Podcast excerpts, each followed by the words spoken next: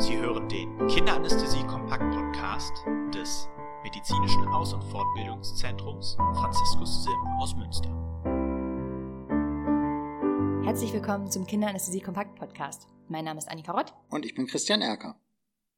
Heute wollen wir uns dem Thema intravenöse Anästhetika widmen und starten mit dem Propofol. Mit Propofol. Auch beim Propofol gibt es ein paar Besonderheiten bei Kindern. Wir haben ja schon mal gehört, Kinder sind keine kleinen Erwachsenen. Um das alles zu verstehen, müssen wir uns kurz ein paar Grundlagen der Pharmakologie angucken. Propofol verteilt sich im Körper in einem Drei-Kompartiment-Modell.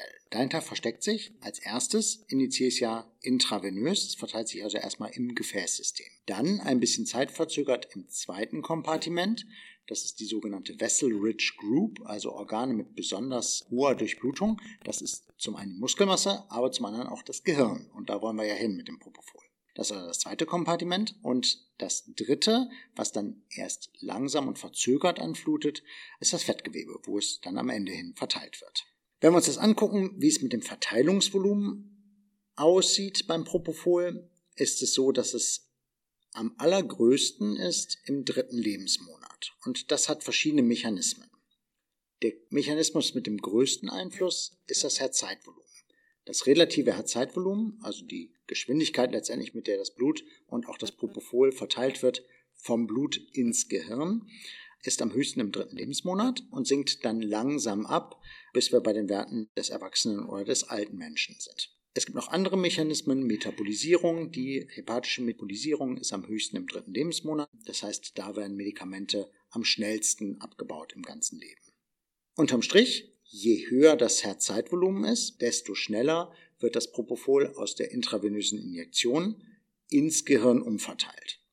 Umso schneller fängt es an zu wirken, umso schneller flutet die Wirkung an, umso schneller wird es aber auch wieder wegverteilt und umso schneller kommt es wieder zu einem Wirkverlust. Das heißt, ich habe verschiedene Effekte. Zum einen durch die Höhe der Dosis kann ich die Wirkung steuern, aber auch durch die Injektionsgeschwindigkeit. Wenn ich es langsamer injiziere, bleibe ich wahrscheinlich höher auf dem Niveau, weil es alles ein bisschen verzögert wird. Die Frage ist ja jetzt, was hat das dann für eine Konsequenz in der Durchführung? Braucht man dann eine höhere Dosis bei jüngeren Kindern als bei älteren? Genauso ist es. Also bezogen auf Milligramm pro Kilogramm Körpergewicht braucht man ungefähr mit dem dritten Lebensmonat eine hohe Dosis, für die Einleitung einer Narkose meistens so 4 bis 5 Milligramm pro Kilogramm als grobe Orientierung. Mhm. Und dann nimmt es im Prinzip linear ab bis zum jugendlichen Alter, wo wir dann eher so bei 2 bis 2,5 Milligramm pro Kilogramm Körpergewicht sind. Und der Hauptmechanismus ist das Herzzeitvolumen. Es gibt andere Faktoren, also wie zum Beispiel HZV-Steigerung durch Sepsis, der Einfluss von Co-Medikation, der Einfluss von Herzfehlern und Schandverhältnissen, das lassen wir jetzt alles mal außen vor. Also wir sind hier wieder bei gesunden Kindern. Genauso. Sonst gesunde Kinder, elektive OP. Kann man im Groben sagen, je kleiner und je jünger, desto höher ist die benötigte Dosis im Milligramm pro Kilo, wenn wir die neugeborenen Phasen mal außen vor lassen. Das ist die Einleitungsdosis. Das ist also ein Problem, dass ich nicht exakt vorhersagen kann, was für eine Dosis brauche ich denn jetzt, um diesen Effekt zu erreichen. Es gibt Anhaltspunkte und einen Dosisbereich, in dem ich mich bewege. Milligramm pro Kilo scheint nicht das ideale Konzept dafür zu sein. Und immer wenn es nicht das ideale Konzept gibt, gibt es alternative Konzepte. Mhm. Also viele Sachen versucht zu untersuchen. Alternative Dosisfindungskonzepte, zum Beispiel eine Orientierung nicht am Gesamtkörpergewicht, sondern eher am Idealgewicht, an der fettfreien Körpermasse. Es gibt Untersuchungen zur Körperoberfläche, eine Dosissteuerung nach dem Alter oder auch nach dem klinischen Effekt beziehungsweise eine Dosierung nach BIS, also nach Neuromonitoring. Du hast gerade gesagt, dass man auch von einem Idealgewicht ausgehen kann. Wie ist es denn bei adipösen Kindern? Genau, das ist ein Problem, wenn wir uns das Kompartimentenmodell nochmal anschauen. Das ist ja das dritte Kompartiment, also das Fettgewebe, in das mhm. es am Ende umverteilt wird, ein Faktor, der bei adipösen Kindern, aber auch bei adipösen insgesamt ja größer ist als Verteilungsraum. Wir wissen ja vom Erwachsenen auch, der 200 Kilo Erwachsene, der braucht für denselben Effekt mehr Propofol mhm. als der 100 Kilo Erwachsene aber nicht doppelt so viel. Und das liegt daran, dass dieser Effekt der Umverteilung in das dritte Kompartiment Fett ja erst später und verzögert stattfindet. Am Anfang, für die Narkoseeinleitung, haben wir ja nur das Gefäßsystem und die Vessel-Rich Group und erst dann die Umverteilung ins Fettgewebe. Deswegen macht es da Sinn, dazu gibt es auch Untersuchungen, dass die Einleitungsdosis beim adipösen Kind sich am besten eher nach dem Idealgewicht orientiert. Weil in diesem Zeitraum der Einleitung, also Minuten mhm. Zeitfenster, die Umverteilung ins Fettgewebe keine große Rolle spielt. Das spielt dann aber eine Rolle, wenn wir zur Narkoseaufrechterhaltung kommen. Wenn wir die Narkoseaufrechterhaltung mit Propofol machen möchten beim adipösen Kind, dann sollte man als Referenz eher das Gesamtgewicht verwenden. Und wie macht man generell eine Narkoseaufrechterhaltung mit Propofol? Bei der Narkoseaufrechterhaltung mit Propofol, also der TIVA, total intravenöse Anästhesie, da nehmen dann alle Kompartimente an der Verteilung teil. Also ich spritze das Medikament in die Vene, es verteilt sich in die Vessel Ridge Group, es wird aber auch wieder umverteilt ins Fettgewebe. Mhm. Und langsam kriege ich eine Aufsättigung von allen Kompartimenten.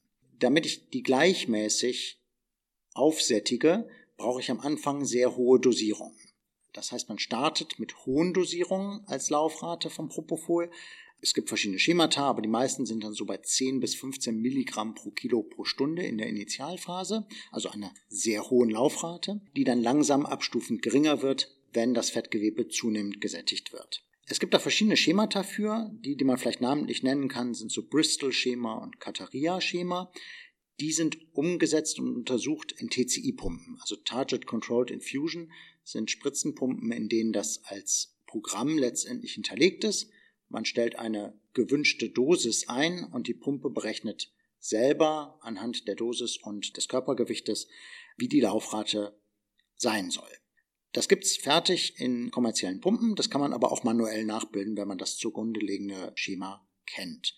Wir in der Klinik benutzen zum Beispiel das Bristol-Modell, weil es relativ einfach im Kopf noch zu erinnern ist und einfach manuell nachzubilden ist. Was wichtig hierbei ist, ist, das ist ein rein mathematisches Modell. Also es ist nicht so wie bei volatilen Anästhetika, wo ich messe, wie viel Gas gerade im Kind ist und daraus auf einen klinischen Effekt schließe, sondern es ist ein rein mathematisches Modell, was aus der Infusionsrate vorhersagen möchte, wie die Plasmakonzentration am Ende sein sollte. Das führt dazu, dass das Risiko von Awareness erhöht ist.